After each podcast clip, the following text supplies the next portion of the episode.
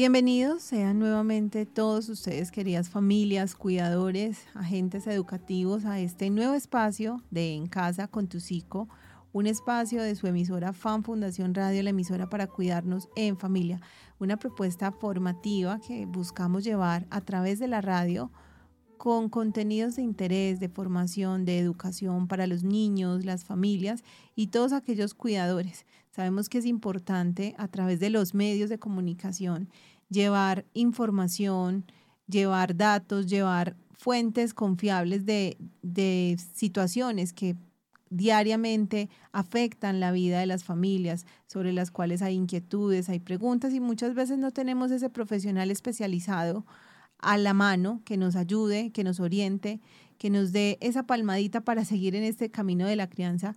Y gracias a este espacio, como lo es Fan Fundación Radio y particularmente la franja en casa, pues tenemos estos profesionales que nos acompañan y nos pueden dar orientaciones prácticas para empezar a implementar en familia.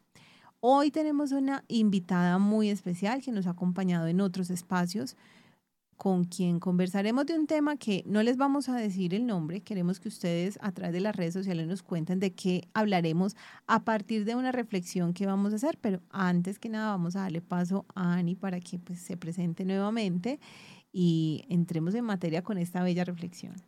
Hola a todos, me encanta estar nuevamente con ustedes y poder llegar aún así desde la distancia a tantos hogares, a tantas familias que pueda llegar este mensaje, ¿cierto? Esta sensibilización, porque eso es lo que nos encanta hacer, que las familias escuchándonos logren tener una luz frente a situaciones que están sucediendo o que logren reflexionar a ver cuál es ese estilo de crianza que estoy adoptando y cómo puede tener unas consecuencias a futuro en nuestros niños y nuestras niñas. Entonces, encantada de estar nuevamente acá y siempre que me inviten, puedo hacer todo lo posible por eso. Así es, y sabemos que ese respaldo que tenemos de nuestros profesionales pues es muy importante para que todas las familias sigan adquiriendo herramientas que acompañen esa crianza de una manera amorosa, responsable. Y el tema de hoy no deja de ser menos importante porque muchos de ustedes seguramente se van a sentir identificados con esta situación. Pero para que podamos introducir de manera creativa este tema, pues Ani nos tiene una reflexión en la cual daremos algunas pistas de lo que vamos a abordar el día de hoy. Bueno, iniciemos.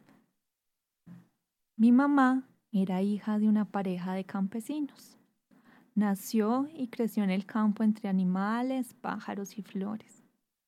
Ella nos contó que una mañana, mientras paseaba por el bosque recogiendo ramas caídas para encender el fuego del horno, vio un capullo de gusano colgando de un tallo quebrado.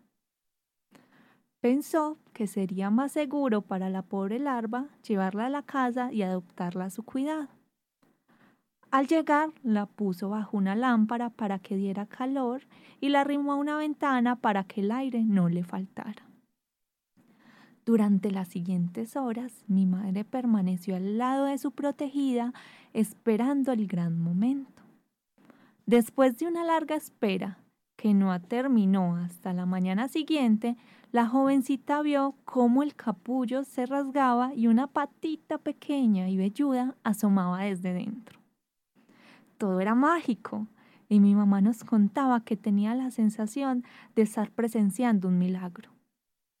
Pero de repente el milagro pareció volverse tragedia. La pequeña mariposa parecía no tener fuerza suficiente para romper el tejido de su cápsula. Por más que hacía fuerza, no conseguía salir por la pequeña perforación de su casita efímera. Mi madre no podía quedarse sin hacer nada. Corrió hasta el cuarto de las herramientas y regresó con un par de pinzas delicadas y una tijera larga, fina y afilada que mi abuela usaba en el bordado.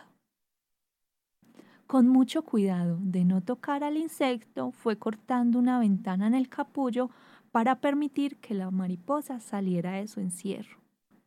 Después de unos minutos de angustia, la pobre mariposa consiguió dejar atrás su cárcel y caminó a los tumbos hacia la luz de la ventana.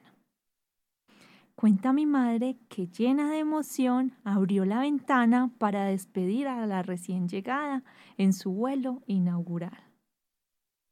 Sin embargo, la mariposa no salió volando, ni siquiera cuando la punta de las pinzas la rozó suavemente. Pensó que estaba asustada por su presencia y la dejó junto a la ventana abierta, seguro de que no la encontraría al regresar. Después de jugar toda la tarde, mi madre volvió a su cuarto y encontró junto a la ventana su mariposa inmóvil, las alitas pegadas al cuerpo, las patitas tiesas hacia el techo. Mi mamá siempre nos contaba con qué angustia fue a llevar al insecto a su padre, a contarle todo lo sucedido y a preguntarle qué más debía haber hecho para ayudarla mejor. Mi abuelo, que parece que era uno de esos sabios casi analfabetos que andan por el mundo, le acarició la cabeza y le dijo que no había nada más que debiera haber hecho, que en realidad la buena ayuda hubiera sido hacer menos y no más. Las mariposas necesitan de ese terrible esfuerzo que les significa romper su prisión para poder vivir, porque durante esos instantes, explicó mi abuelo, el corazón late con muchísima fuerza y la presión que se genera en su primitivo árbol circulatorio inyecta la sangre en las alas, que así se expanden y la capacitan para volar. La mariposa que fue ayudada a salir de su caparazón nunca pudo expandir sus alas, porque mi mamá no la había dejado luchar por su vida. Mi mamá siempre nos dice que muchas veces le hubiese gustado alivianarnos el camino, pero recordaba a su mariposa y prefería dejarnos inyectar nuestras alas con las fuerzas de nuestro propio corazón. Yo creo que hay muchas pistas claves en este relato porque a veces confundimos la ayuda, ¿cierto? Digamos una ayuda asertiva con algo que quizás no se necesite, ¿cierto? Que no que debe tener un curso natural y creo que aquí la mariposa finalmente llegó a ese estado natural por haberse provocado como, como un exceso de, ayuda que no era necesario en ese momento, quizás como, no, ella está sufriendo, hay que ayudarle a abrir su caparazón a veces no sabemos cuál es el proceso natural que requieren las personas, los animales, eh, las situaciones y no comprendemos que ese proceso natural implica ciertas situaciones de riesgo, de frustración, de angustia y ayudamos a la mariposa más de lo que esa mariposa requiere y ocasionamos el efecto contrario. Y es que esa mariposa en su momento fue ayudada en exceso y no pudo desarrollar esas habilidades que necesitaba para empezar a enfrentarse al mundo. Y aquí creo que ya está muy claro el tema que vamos a abordar el día de hoy a partir de esta historia que les invitamos puedan nuevamente escucharla. Es una lectura que habla justamente de cómo la sobreprotección, ¿cierto? Ese exceso de ayuda que a veces no es necesaria puede truncar ese curso natural de las cosas. En este caso, truncó la vida de una mariposa que necesitaba tener esos ciclos eh, de manera particular, porque a veces sentimos que el sufrimiento no es parte de la vida y queremos evitarlo a toda costa. Entonces, aquí tenemos unos elementos claves para empezar a entender qué es eso de la sobreprotección una condición que en la actualidad está afectando enormemente el desarrollo de los niños en muchos escenarios. Ese, esa condición que se da cuando los papás realizan por los hijos esas actividades que muchas veces ellos pueden hacer, pero preferimos evitarle la angustia, ¿cierto? De que no pase por lo que yo pasé. No, qué pecado, ¿cómo lo voy a hacer? Ir solito a tal parte, no venga yo voy con usted hijo o venga yo que lo voy a poner a cargar eso. No, usted, usted no tiene que vivir lo que yo viví. Eso es lo que normalmente uno escucha en ese tema de la sobreprotección. Bueno, sí, hoy hablaremos de ese tema tan pertinente y que está asociado a varios temas que ya hemos conversado en programas pasados, autonomía, independencia. Y hablaremos de la sobreprotección y sus consecuencias. Como tú lo decías, la sobreprotección es ese cuidado desproporcional y desmedido de una madre, de un padre, de un cuidador, de un adulto significativo que se funda principalmente en el miedo ante los problemas que puedan suceder si no hago esto por mi niño o mi niña, o a ese miedo de que del distanciamiento como un proceso natural o de maduración acorde a la independencia de los niños y las niñas, que es la sobreprotección, para que nos quede muy claro, es evitar que los niños y las niñas vayan asumiendo los deberes, las libertades, las responsabilidades propias de su etapa de desarrollo. ¿Con qué intención? Porque las familias no lo hacen con malas intenciones. Lo hacen con la intención de que tengan una vida más fácil, más cómoda, más feliz y con nada de riesgos. Entonces ahí algo muy importante es acorde con sus etapas del desarrollo, porque tampoco nos podemos ir al otro extremo de esperar que un niño o una niña haga algo para lo que no está suficientemente maduro física, emocional o cognitivamente. Muy bien, Ani. Vamos entonces a nuestro primer corte comercial y cuando regresemos vamos a hablar un poco de esas causas, cuáles pueden ser esas causas que derivan la sobreprotección. Así que todos muy atentos, no se despeguen de la sintonía, regresamos en un momento.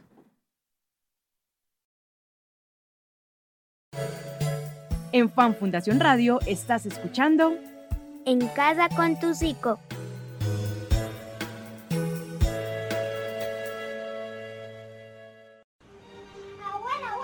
¿Tú eres de las personas que cree que no prestarle atención al niño o a la niña que está a tu lado te hace más importante, más grande?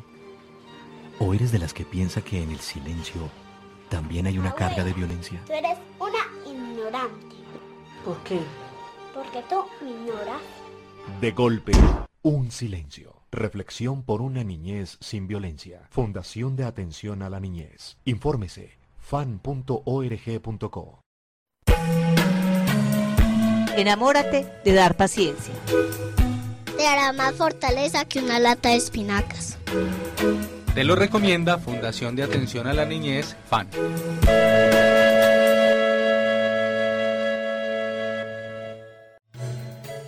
Escucha. Fan Fundación Radio. La emisora en la que toda la familia podrá disfrutar de música, cuentos, formación de interés y mucha diversión. Sintonízanos en www.fan.org.co. Tenemos 24 horas de la mejor programación. Fan Fundación Radio. La emisora para cuidarnos en familia.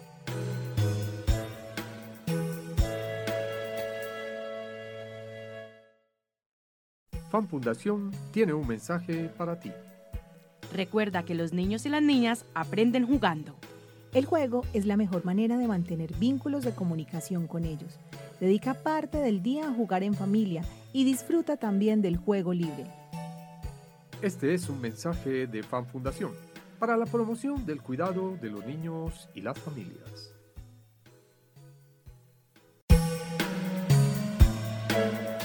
¿Sabías que me gusta dibujar? Vamos a pintar con colores, crayolas, pintura, tizas y pongamos en nuestras creaciones un toque mágico. Te lo recomienda Fundación de Atención a la Niñez FAN.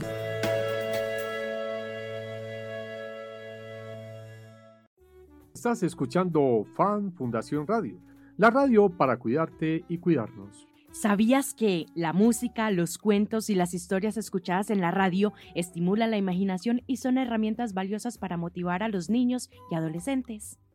Llega Fan Fundación Radio, más cerca de ti y tu familia. En Fan Fundación Radio estás escuchando En casa con tu psico.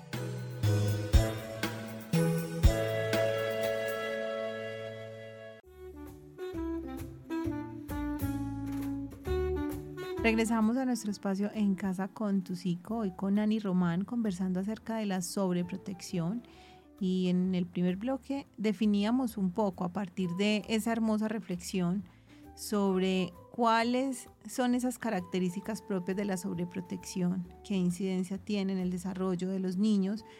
Y hablemos ahora, Ani, de cuáles pueden ser las causas, porque muchas veces los papás creen que están haciendo bien, ¿cierto? Cuando cuidan de manera tan excesiva como lo indicabas al niño, o sea, que no le pase absolutamente nada, que no le pase un rasguño, que no tenga que hacer el más mínimo esfuerzo, o sea, no es un niño, hay que cuidarlo, hay que blindarlo, mejor dicho, tenerlo como en una burbujita. Sí, hay unas causas o factores que pueden incidir en que seamos más propensos a ser unos padres unos cuidadores sobreprotectores eh, lo decía y lo anticipaba en el bloque anterior y es que a veces cuando somos padres primerizos eh, o no tenemos tanto conocimiento de cuáles son esos hitos propios de cada etapa del desarrollo de los niños y las niñas, solemos creer que no están preparados para un montón de cosas. Entonces, ahí la importancia también de educarnos, eh, de, de estudiar, de indagar cuáles son los logros los alcances, las conquistas de los niños y las niñas acorde a su etapa y e ir acompañándolos ahí, porque nos hemos encontrado con muchas familias posterior a la, a la pandemia que creen que sus niños están muy pequeños para puntos suspensivos. Ahí salen un montón de cosas que conversaremos ahorita. Em, a veces hay un miedo, un apego, un sentimiento de pérdida de esos cuidadores que aman tanto a ese niño o esa niña y dicen es que me va a necesitar cada vez menos. Y me duele mucho eso. Pero yo voy a ir descubriendo otras formas de acompañarlo. No me va a necesitar para eso, pero probablemente me va a necesitar para otras cosas que se van presentando en la vida y siempre van a requerir nuestro acompañamiento. A veces también sucede que inconscientemente o conscientemente hay una comodidad. ¿Por qué? Porque si yo evito cualquier riesgo a mi niño o mi niña, yo no voy a tener que estar pendiente ni preocuparme de esos riesgos, porque yo lo meto en mi burbujita, ahí no hay ningún riesgo, entonces yo no tengo que estar tan pendiente de ir a mitigar eso. Em, asociado a lo anterior, es como la gran dificultad que presentamos y es que no tenemos paciencia. Eso nos agota al máximo y creo que ahí detona todo. No tenemos paciencia ni tiempo, porque las dinámicas a veces del trabajo, de todas nuestras obligaciones, nos hacen estar más eh, sofocados, necesitar que las cosas se den rápido, entonces no tenemos paciencia ante ese proceso de enseñanza que es largo. Los niños no aprenden de un día para otro. Entonces yo digo, no, pues este niño ya puede alimentarse solo, pero es que se ensucia. Y si se ensucia, pues voy a tener que eh, eh, implementar más tiempo en lavar la ropa, en limpiar el reguero. Entonces más fácil se lo doy yo que sé cómo hacerlo. O pasa muchas veces con ese tema de, de, la comida y las prendas, no, es que ese vestido está nuevo, pues que a pesar que lo ensucien, no, venga, mejor yo, yo le doy la comida, quédese quietecito, no se mueva, no se siente, yo le llevo, yo le traigo, con tal de cuidar el vestido, que es lo que más importa. Sí, o es que se demora, es que se demora demasiado. Pues claro, está aprendiendo, no lo va a hacer rápido ni sin equivocarse a la primera. Entonces, eh, influye mucho ese afán constante en el que vivimos y esa necesidad de que hagan todo ya. Y si no lo hacen ya, entonces venga, yo lo hago por usted porque tiempo no hay. Em, lo que tú decías al principio, esas experiencias personales de los cuidadores, de los padres, en el que es que yo cuando estuve pequeño, yo me sentí desprotegido. A mí no me acompañaron yo era solo. Yo era solo. Que tenga lo que yo no tuve. Que no se sienta como yo me sentí. Entonces, eh, es esa necesidad, ese miedo desproporcionado a que su hijo en algún momento no se sienta suficientemente acompañado. Eh, una creencia nos incomoda mucho ver al otro en situaciones de frustración y sentimos que en todos los casos la frustración es mala, la tristeza es mala, eh, la rabia es mala, entonces queremos evitarla a toda costa. Y pasa eso, ay no, ¿para qué lo vas a hacer llorar? Déjalo, que qué pecado, calmalo, que no, no, ¿por qué lo vamos a poner así? ¿Por qué le vas a decir eso? Evitémosle como al máximo cualquier expresión de dolor. De dolor, de tristeza, de llanto, es que ¿por qué lo estás haciendo llorar? Es que mira cómo le cuesta, es que él no es capaz, es que mira cómo se demora, no, él está muy chiquito, él es un niño. Entonces, esas características o esos factores, eso pueden ser causas, ¿cierto? Acá estamos hablando de esas predisposiciones de los adultos que nos hacen comportarnos de cierta manera. Entonces aquí hay un componente importante que tiene que ver un poco con esos patrones de crianza, el tratar de no repetir lo que muchos cuidadores consideran fueron malas prácticas, ¿cierto? De, de estar solos, de no ser escuchados a tiempo. Y es una situación que empieza a ser repetitiva generación tras generación. O sea, quiero resolver lo que a mí no me resolvieron y quiero que esas cosas que yo no tuve, mi hijo las pueda tener sin ninguna dificultad, sin, ningún, sin mayor esfuerzo. O unos imaginarios cerrados de qué puede suceder si yo no hago esto por mi niño o mi niña es que ya no me va a necesitar, es que se, eh, se, va a porrear, se va a frustrar o se va, como lo dicen coloquialmente, se va a traumatizar. O sea, el niño está llorando, no, no, imposible. Viendo que, como lo vamos a conversar ahorita, así es la vida. Y hay que asumirla con todos los retos. Muy bien. Bueno, entonces ya vamos teniendo claro un poco ese panorama en términos de lo que implica la sobreprotección, esas situaciones que conllevan a que los papás tomen esas conductas que pueden afectar el desarrollo de los niños, porque está bien el cuidado, pero ese exceso es lo que finalmente buscamos a través de este programa entender no es tan sano para el desarrollo de la autonomía, de la confianza, de esas habilidades necesarias para socializar de manera independiente con otros. Entonces, clave que como cuidadores empecemos a tener esa banderita de alerta de qué estamos haciendo con nuestros hijos, con nuestros sobrinos, en el colegio también inclusive. Hay muchos maestros que, que quizás este tema de la sobreprotección les, les compete porque evitan eso, o sea, evitan el esfuerzo de que el niño se frustre. Entonces ayudémosle a pasar la materia, ayudémosle con la actividad porque no va a poder. Entonces hay calificativos que conducen finalmente a eso. No, y que tengamos claro que la crianza eh, como hay un refrán o un dicho, la crianza es en tribu. Influimos todas las personas que estamos alrededor acompañando ese proceso de los niños y las niñas. Es decir, entonces a veces hay un montón de conflictos entre los mismos adultos del núcleo familiar o cuidadores porque puede que haya uno de ellos que esté fomentando la autonomía y la independencia, pero todos los demás se le vayan encima y le digan descarado, ¿Cómo, le, haces eso al niño? ¿Por qué lo va a hacer llorar? Y he escuchado mucho esa frase, es que es un niño. Sí, es un niño, es un niño que tiene todas las capacidades y que su cerebro está aprendiendo mil cosas que debemos aprovechar en ese justo instante y en ese momento. Muy bien, Ani. Vamos entonces a nuestro siguiente corte comercial. Recuerden que estamos en sintonía a través del portal de emisorasvirtuales.com nuestro sitio web www.fan.org.co. También pueden escuchar este contenido en repetición a las 3 de la tarde, a las 10 de la mañana, dependiendo del momento en el cual lo estén ustedes escuchando, si lo van a hacer a través de nuestra emisora o de manera permanente en nuestro canal de Spotify. Pueden encontrar la grabación para que la compartan con sus amigos, vecinos, conocidos, a quien esta información les sea de interés y pueda contribuir a formar y a cuidarnos en familia. Regresamos en un momento, no se despeguen de nuestra sintonía.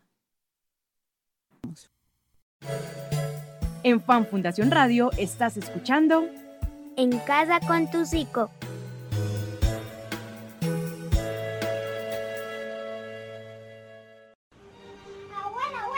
Tú eres de las personas que cree que no prestarle atención al niño o a la niña que está a tu lado te hace más importante, más grande. ¿O eres de las que piensa que en el silencio también hay una carga de violencia? Tú eres una ignorante. ¿Por qué? Porque tú me ignoras.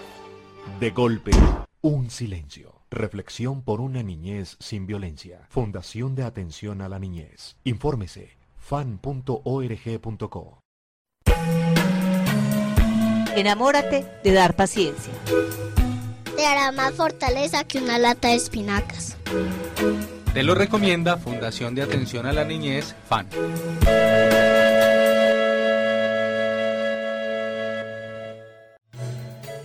Escucha Fan Fundación Radio. la emisora en la que toda la familia podrá disfrutar de música, cuentos, formación de interés y mucha diversión. Sintonízanos en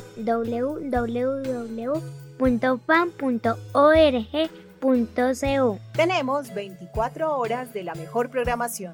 Fan Fundación Radio. La emisora para cuidarnos en familia.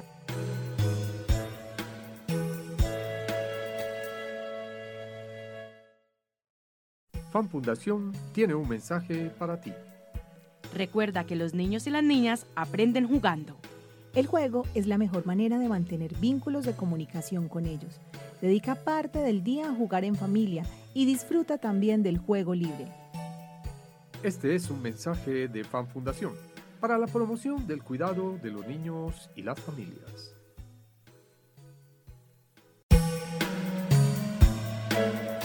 ¿Sabías que me gusta dibujar? Vamos a pintar con colores, crayolas, pintura, tizas y pongamos en nuestras creaciones un toque mágico. Te lo recomienda Fundación de Atención a la Niñez FAN.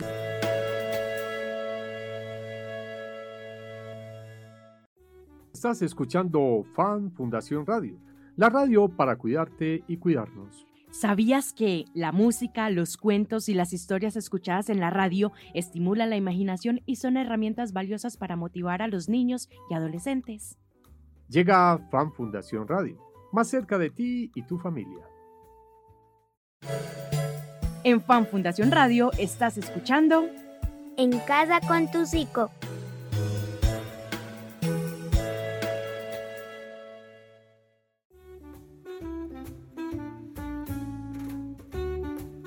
Regresamos a nuestro espacio En Casa con tu Psico, un espacio de Fan Fundación Radio, la emisora para cuidarnos en familia.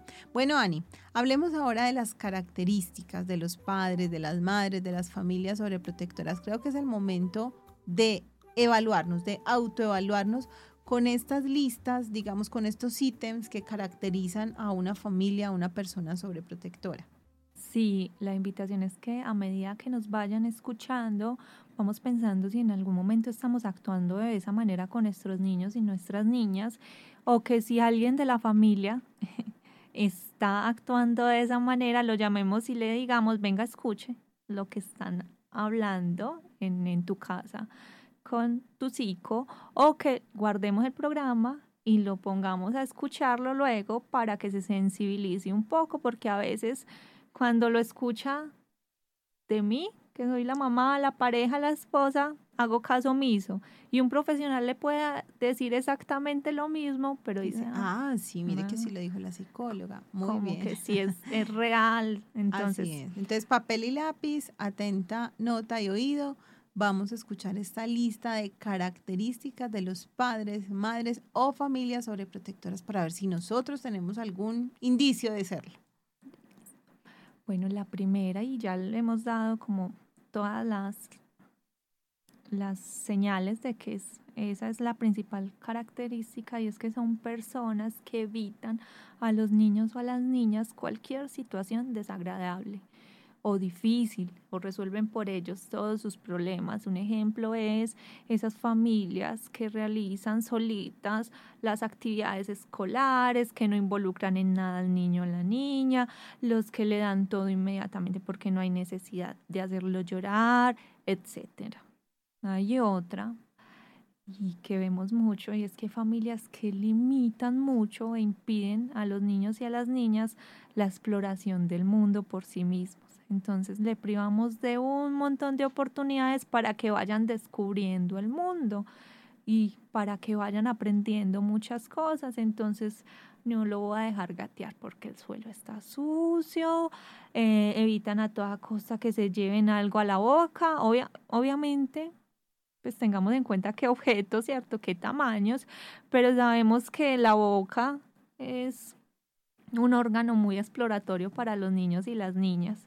Eh, no dejan que nadie les dé nada, no dejan que alguien los coja, porque entonces hay un cuidador exclusivo y los otros no saben, no entienden, lo van a descuidar, lo van a dejar caer, entonces a veces somos eh, muy absorbentes con ese niño o esa niña y no dejamos que las demás personas se involucren del núcleo familiar se involucren en esa crianza. muchas veces cuando los niños están en ese proceso de lenguaje que no logran estructurar bien la palabra, eh, quiere decir galleta, dice, ah, o sea, casi que ni, ni hay un esfuerzo como, bueno, ¿qué quieres?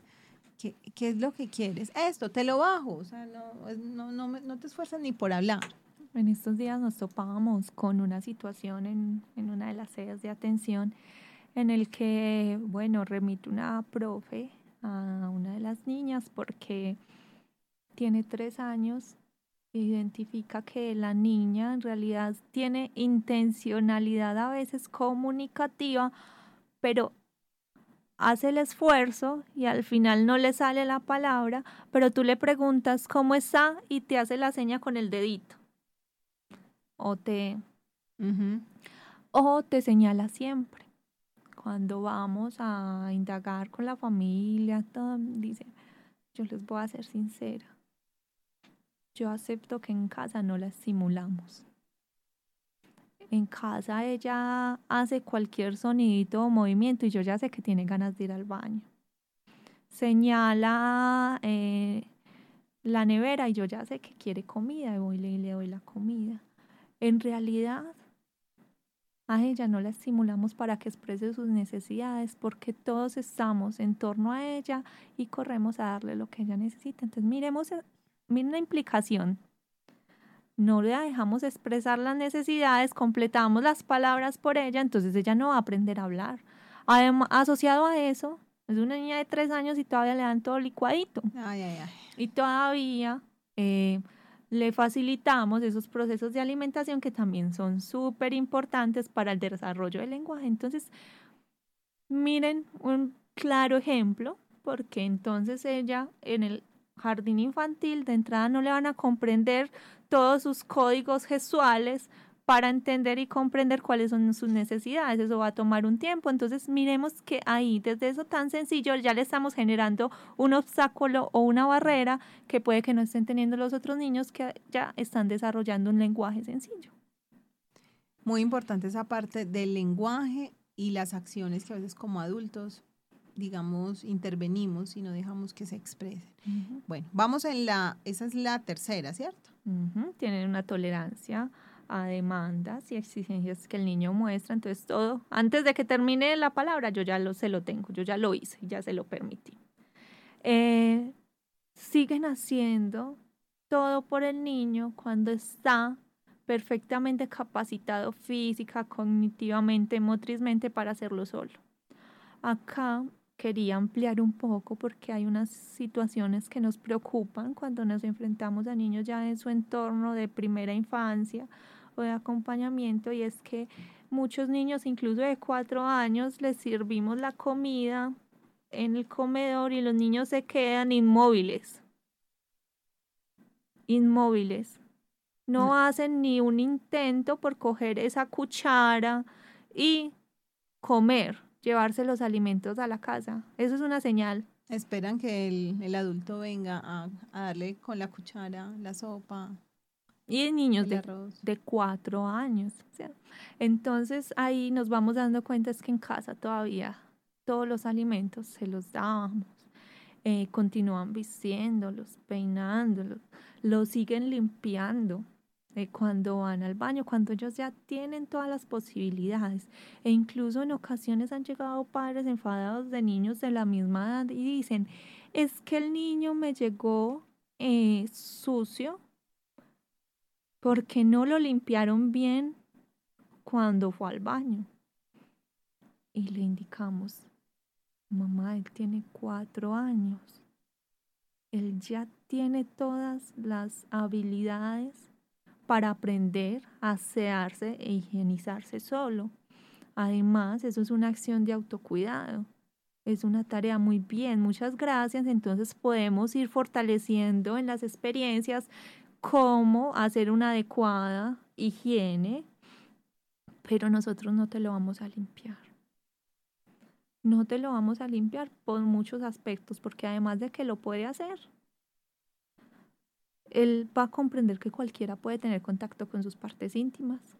Y eso es un tema como de autocuidado y nos ha pasado mucho. Es una de las principales quejas de niños y niñas que a los cuatro años todavía les eh, los limpian, los bañan, hacen todo por ellos. Y eh, con la alimentación nos hemos encontrado mucho con esto que te comentaba ahora y es que licuado, es que en presentaciones muy específicas, cuando ellos ya tienen la posibilidad de masticar y digerir todo en las presentaciones que consumen los adultos. Entonces, hay algo muy importante ahí suelen contestar por el niño cuando otros adultos se dirigen a él. Entonces, le están hablando al niño, ay, hola, ¿y tú cómo te llamas? Él se llama Mateo, a él le gusta esto, esto, eso, y no lo dejamos hablar. Entonces, a veces también influimos ahí en la participación que puedan tener los niños y las niñas para hablar y comunicarse. Cuando cometen algún error, lo ignoran, lo tapan, lo justifican y dicen es que lo provocaron. No es culpa de él. Usted lo provocó. La culpa es del otro. La culpa es del otro. O es que se la tienen montada. Entonces, no les enseñamos que si cometemos un error tenemos una consecuencia, que nos podemos equivocar, pero debemos reflexionar y qué podemos hacer para que no suceda luego. No, él no va a reflexionar y no va a pensar en las consecuencias porque no fue su culpa. Muy bien. Bueno, Ani, vamos a nuestro corte comercial. Sabemos que nos faltan algunas características de este perfil de sobreprotección. Vamos a nuestro último corte, la retomamos y vamos a finalizar también con las consecuencias que puede derivar esta sobreprotección excesiva en nuestros niños, tanto en su desarrollo como en la parte de interacción, y recomendaciones para que realmente apliquemos prácticas de protección más no de sobreprotección. Ya regresamos.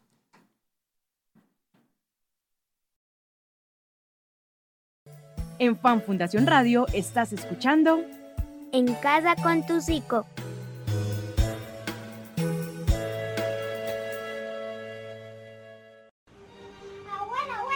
¿Tú eres de las personas que cree que no prestarle atención al niño o a la niña que está a tu lado te hace más importante, más grande? ¿O eres de las que piensa que en el silencio también hay una carga de violencia? Tú eres una ignorante. ¿Por qué? Porque tú me ignoras. De golpe, un silencio. Reflexión por una niñez sin violencia. Fundación de Atención a la Niñez. Infórmese fan.org.co. Enamórate de dar paciencia. Te hará más fortaleza que una lata de espinacas. Te lo recomienda Fundación de Atención a la Niñez, FAN.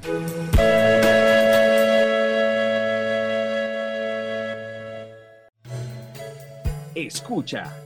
Fan Fundación Radio. La emisora en la que toda la familia podrá disfrutar de música, cuentos, formación de interés y mucha diversión. Sintonízanos en www.fan.org.co. Tenemos 24 horas de la mejor programación. Fan Fundación Radio. La emisora para cuidarnos en familia.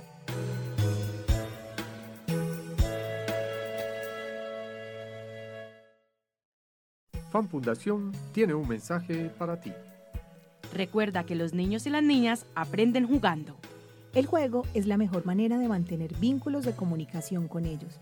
Dedica parte del día a jugar en familia y disfruta también del juego libre.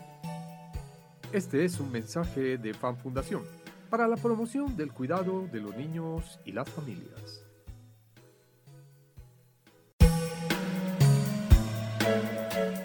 ¿Sabías que me gusta dibujar? Vamos a pintar con colores, crayolas, pintura, tizas y pongamos en nuestras creaciones un toque mágico.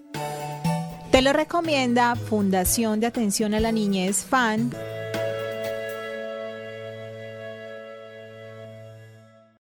Estás escuchando FAN Fundación Radio, la radio para cuidarte y cuidarnos. ¿Sabías que la música, los cuentos y las historias escuchadas en la radio estimulan la imaginación y son herramientas valiosas para motivar a los niños y adolescentes? Llega Fan Fundación Radio, más cerca de ti y tu familia. En Fan Fundación Radio estás escuchando En casa con tu psico.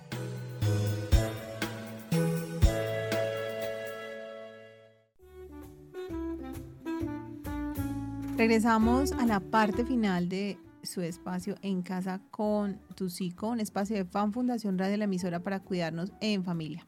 Hablábamos en el bloque anterior de esas características que tienen los padres, las madres o familias sobreprotectoras. Y ya tenemos, digamos, un punto importante, Ani, para reflexionar. Ya seguramente nuestros cuidadores dijeron, sí, definitivamente tengo estas características, tengo que mejorarlas, tengo que trabajarlas. ¿Qué más podemos agregar en esta parte de identificación de esos perfiles de sobreprotección? Bueno, eh, podemos concluir que en uno de esos perfiles de sobreprotección está el miedo, el miedo a que sufran, como ya lo habíamos dicho, pero la reflexión que yo siempre llevo a las familias cuando me encuentro con personas que están adoptando estilos de crianza sobreprotectoras en ciertos aspectos es decirle, bueno, eh, Así es la vida. La vida es así, la vida es sin, sin angustia, sin miedo, sin frustraciones. ¿Qué mensaje le estamos dando a ese niño o a esa niña? ¿Y qué va a pasar cuando se enfrente a la vida real? Porque la respuesta siempre es, así no es la vida. Todos nos tenemos que enfrentar a situaciones de frustración o a situaciones en las que no logramos lo que queremos o que nos toca luchar mucho por ellas. Y aquí hay un ejemplo muy bonito que se ha viralizado y seguramente algunos ya lo habrán eh, escuchado porque en redes sociales ha estado muy común últimamente, pero que me pareció perfecto para este programa. Y es la historia de una mamá. Vamos a ver esa mamá qué hizo. Y cuenta la historia diciendo, hoy mi hijo de nueve años me ha contado un problema y no he movido un dedo para solucionarlo. Este sábado juegan el partido más decisivo de la temporada. Van segundos y se enfrentan a los terceros, que están a un punto, peleando por subir de, de categoría. Es el partido. Pero mi hijo no está convocado.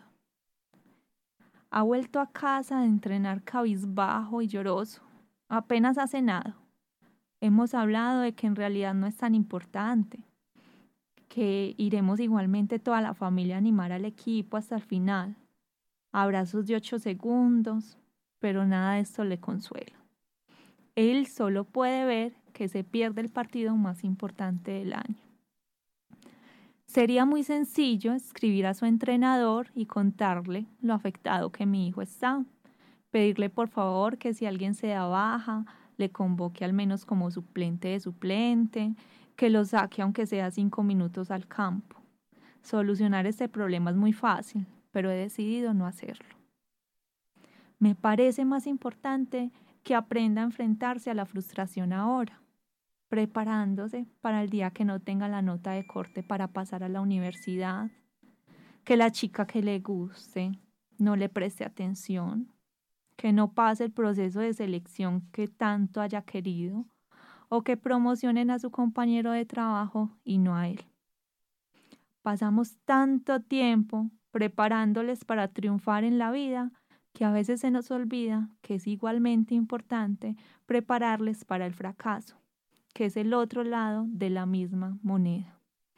Ánimo campeón, el sol volverá a salir mañana. Qué reflexión tan contundente, Ani, y creo que toca un tema álgido que muy seguramente en otro programa abordaremos y es el tema de la tolerancia a la frustración. Los niños ahora tienen unos niveles muy bajos de, de tolerancia y en ese escenario, si uno mira este caso, un papá sobreprotector seguramente le resolvería toda la situación. Iría exageradamente enojado donde ese entrenador, porque qué entrenador tan descarado con mi hijo como lo hace sufrir. Pero es una mamá muy sensata y dice, pues, habrán situaciones peores y quiero que desde ahora aprenda a que seguramente en la vida se va a enfrentar con situaciones similares y dolorosas, que desde ahora lo aprenda y, y, pero la mamá no lo ignoró, la mamá acompaña, ¿cierto? La mamá le ayuda a estar en esa situación que es dolorosa, pero que debe aceptar.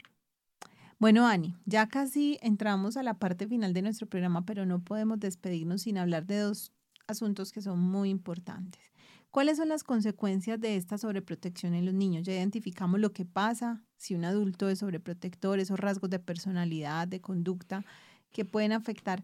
¿Qué pasa si un niño vive en ese ambiente, crece en ese ambiente de sobreprotección? ¿Y qué finalmente no sería, qué no es sobreprotección? O sea, ¿cuál sería la condición ideal para cuidar a los niños? Bueno, eh, aquí en cuanto a la sobreprotección, eh, debemos aclarar que generalmente esas consecuencias no se ven inmediatamente o las consecuencias realmente graves no las vemos inmediatamente en los niños y las niñas, por eso a las familias se nos hace tan cómodo seguir sobreprotegiéndolo, pero se ven en la adolescencia, se ven en esas primeras etapas en las que los niños y las niñas se enfrentan al mundo externo, como la etapa escolar.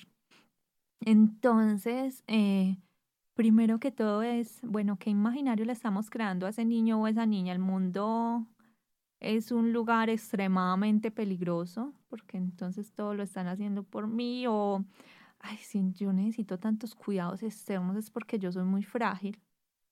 Eh, generalmente son personas inseguras, no tienen claro qué pueden lograr por sí solos, entonces tienen miedo a, me voy a equivocar, si lo voy a hacer bien nos encontramos con adultos muy dependientes que buscan siempre una opinión al momento de tomar una decisión, por más sencilla que sea una situación. Entonces yo la pude resolver inmediatamente, pero no la resolví inmediatamente porque estoy esperando a ver qué me dice mi mejor amigo, estoy esperando a ver qué me dice mi papá o estoy esperando a ver qué me dice mi mamá. Dependen de otros. Dependen de otros y asociado a esto, pues esa falta de autonomía, pues mm, no toman iniciativa cuando no se encuentran realmente acompañadas. Mm, son personas o adultos que se sienten vulnerables o que son vulnerables realmente. Ahí sí se convierten en unas personas vulnerables porque no fueron estimulados para desarrollar habilidades para la vida. Entonces ahí sí, ahí sí realmente nos encontramos con adultos muy vulnerables ante cualquier situación porque nunca los entrenaron para enfrentarse a ellas eh, temerosas, un miedo a lo desconocido inmenso. Eh, mire que todo está asociado. Baja autoestima.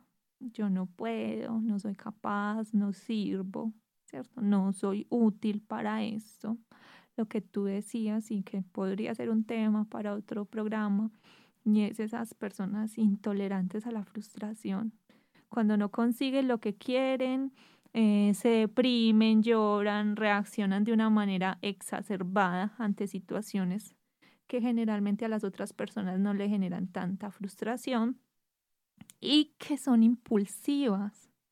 Es decir, toman decisiones sin la suficiente reflexión previa de las consecuencias, porque nunca sufrieron una consecuencia, nunca los hicieron responsables de sus actos. Abandonan cualquier tarea que requiera un esfuerzo. Buscan una gratificación inmediata, entonces renuncian al trabajo ante el primer obstáculo, se salen de la carrera ante el primer obstáculo y así con un montón de situaciones. Eh, dejan a la pareja ante el primer conflicto que tuvieron porque no les enseñamos a resolver conflictos por sí mismos. Eh, y buscan siempre culpar a otros de sus fracasos, porque antes los papás culpaban a los otros de lo que le sucedía al niño. Estaba en el otro la responsabilidad. Estaba siempre en el otro la responsabilidad y una consecuencia. Acá no vamos a decir, quiero que nos quede claro que son posibilidades. No quiere decir que sí, pues que todos vayan a tener estas características. E incluso hay una característica muy, muy peligrosa. Y es esas personas que fueron exageradamente sobreprotegidas cuando ya no tienen a esa figura de sobreprotección, esa figura que resolvía todo por mí porque algo ocurrió, algo pasó o tengo un problema, una dificultad, caen en adicciones como forma de satisfacción y de una desconexión inmediata de los problemas. Yo no sé cómo resolver esto, me siento exageradamente mal, necesito ayuda. Ayuda. Bueno, Ani, ya para finalizar, nos restan un par de minutitos. Dejemos un poco claro el panorama de qué no es sobreprotección, o sea, cuál puede ser una buena práctica que contribuya a cuidar sin irnos al extremo, sin invisibilizar esas capacidades que pueden tener los niños. Sí, eh, no caigamos en, ningún extremo de la irnos de la sobreprotección al abandono, al no acompañamiento o a la negligencia. Los niños siempre van a necesitar acompañamiento, una persona significativa que me enseñe, que me guíe. Ellos por sí solos no van a aprender así tengan todas sus potencialidades o estén en una etapa del desarrollo. Entonces sí nos necesitan, pero no nos necesitan para hacer todo por ellos, sino para acompañarles, a enseñarles y tenerles paciencia. Eh, amar y brindar cariño no es sobreproteger quererlos, demostrarles que los amamos, sentirnos alegres, brindarles un abrazo, eso no es sobreprotección y acompañar y enseñar no es sobreproteger. Consolar ante la, la tristeza o la frustración tampoco es sobreproteger, porque pues obviamente hay situaciones que frustran al niño y él necesita sentirse comprendido. No necesita que se lo solucionemos en el momento, pero necesita que el otra persona esté ahí comprendiendo que se siente triste y que me ayude a ver esas otras posibilidades para resolverlo. Entonces no se trata de dejar a los niños solos, eh, se trata única y exclusivamente de no hacer por ellos lo que podemos enseñarles a hacer por sí mismos, aunque se equivoquen, aunque sean lentos, aunque a veces quisiéramos darle una solución inmediata sin ponerlo a pensar a ver qué puedo hacer, cuáles son las opciones que tengo. Eh, acompañémoslos en las equivocaciones, ayudémosles a reflexionar, enseñémosles también que hay situaciones en las que pueden pedir ayuda y que estaremos ahí si lo necesitan. Entonces, la autonomía de un niño no es perseguir que siempre haga las cosas solas y que en la primer intento lo logre, sino que logre distinguir las situaciones en las que lo puede resolver por él solo y las situaciones en las que necesita la compañía del otro y que pueda aprender también a pedir esa ayuda. Muy bien, Ani. Bueno, llegamos a la parte final de este programa, un programa con muchos aprendizajes y que queremos también, obviamente, que ustedes nos compartan, nos comenten, dejen sus inquietudes y podamos seguir ampliando en otros espacios este tema tan importante. Sé que hay una canción final con la cual nos vamos a despedir. Inmediatamente salgamos ya al corte, pues los invitamos a que la escuchen. Es una canción que resume todo lo que hemos visto el día de hoy. Sí, es una canción muy bonita y dice, yo puedo solito.